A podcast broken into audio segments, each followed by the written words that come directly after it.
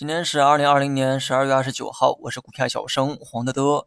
先来看一下资金面，北上资金呢全天流入六十八亿，而内资呢从开盘开始啊就是持续的流出。板块方面呢，今天有很大的变化，一些老题材啊又回到了跌幅榜上，比如说白酒、汽车、光伏等等。那么排在前面的板块呢，都是近期很少露面的一些板块，比如说五 G、计算机、半导体等等。五 G 板块呢出现了很多涨停股。虽然呢没有看消息哈，但基本可以断定为有利好刺激，否则呢也不可能跌那么多天，突然来个暴涨。近期的这个市场啊有一个规律，涨幅榜上呢要么是白酒、汽车、光伏等老题材，要么呢就是其他板块。而这其他板块啊是经常轮动的，没有固定的一个角色。那么用山中无老虎，猴子称大王去比喻的话，老虎的这个角色一直没变，而猴子的角色呢却总是在变。最近老题材呢都进入了这个调整的周期，不断反复大涨大跌在所难免。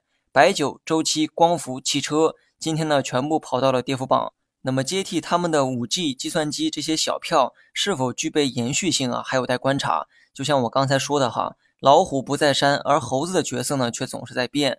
汽车板块呢，我在两周前呢就应该给过建议，整个板块呢近期会以高位震荡为主，而且这个震荡幅度啊会比较大。跟它类似的呢，还有近期的白酒。从技术图形去看的话，白酒板块呢也进入了高位盘整区，像之前那样的单边上涨可能不会出现了。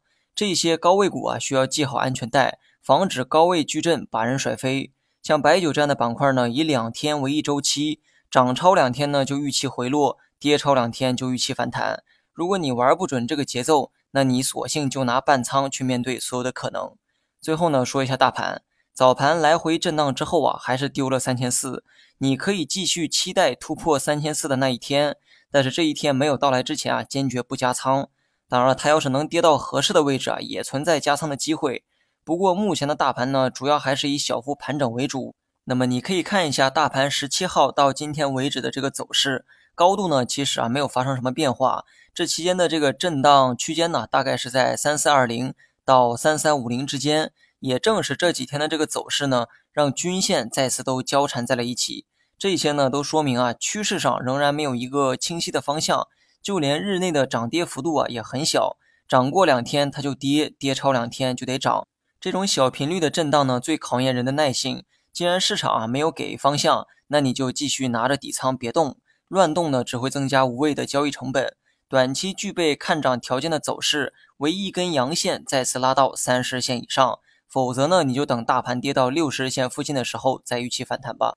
而在这期间出现的涨跌呢，对于操作毫无意义，只是满足了部分人的交易快感。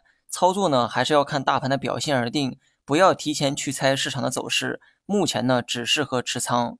好了，以上全部内容，下期同一时间再见。